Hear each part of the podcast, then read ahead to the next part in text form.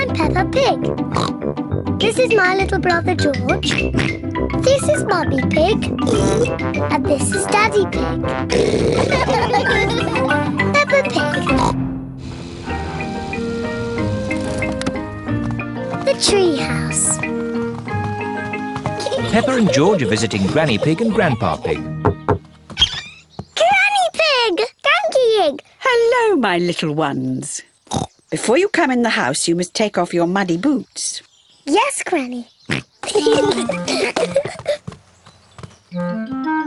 Pepper, George, look what I've made. Little curtains. Ooh. What are the little curtains for, Granny? It's a surprise. Do you want to see what Grandpa Pig has made for you in the garden? Yes, please.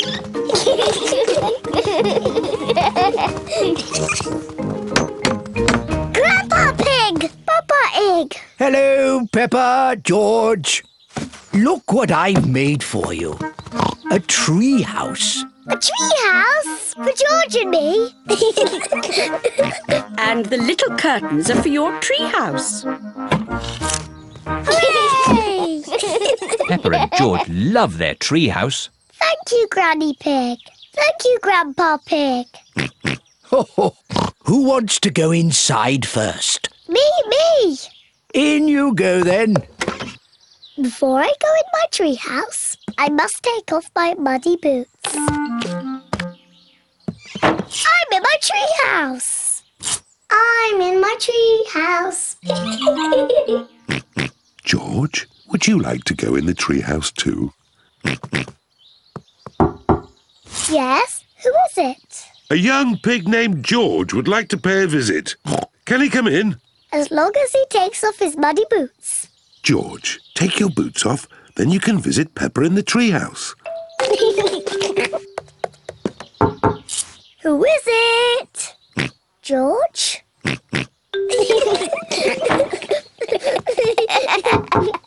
yes, who is it? It's Mummy Pig. Have you room for any more visitors? Hmm. You have to say the secret words. Then you can come into our house. I see. And what are the secret words? I have to whisper them to you. The secret words are Daddy's big tummy. I see. Say the secret words. Daddy's big tummy. That's right. Daddy's big tummy. I think those are silly secret words. Mummy, before you come in our house, you must take off your boots. Of course. There's room for Daddy, too. Say the secret words, Daddy. Can I have different secret words, please? No! Oh, all right. Daddy's big tummy. That's right. You can come in now, Daddy. Take your boots off. I don't think I can fit through the door. That's because your tummy's too big. I know. Daddy Pig can climb in through the top. Pepper, George, Mummy Pig and Daddy Pig are all in the treehouse. Granny, I love our treehouse. I don't want to ever come out. That's nice, Pepper. But are you sure you don't want to visit me in my house? No, thank you, Granny.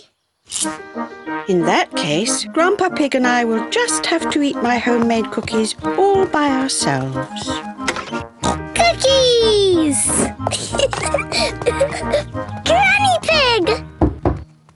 Here are my homemade cookies. But if you want to come in, you have to say the secret words. That's easy. Daddy's big tummy. That's right. Well, I still think that those are very silly secret words.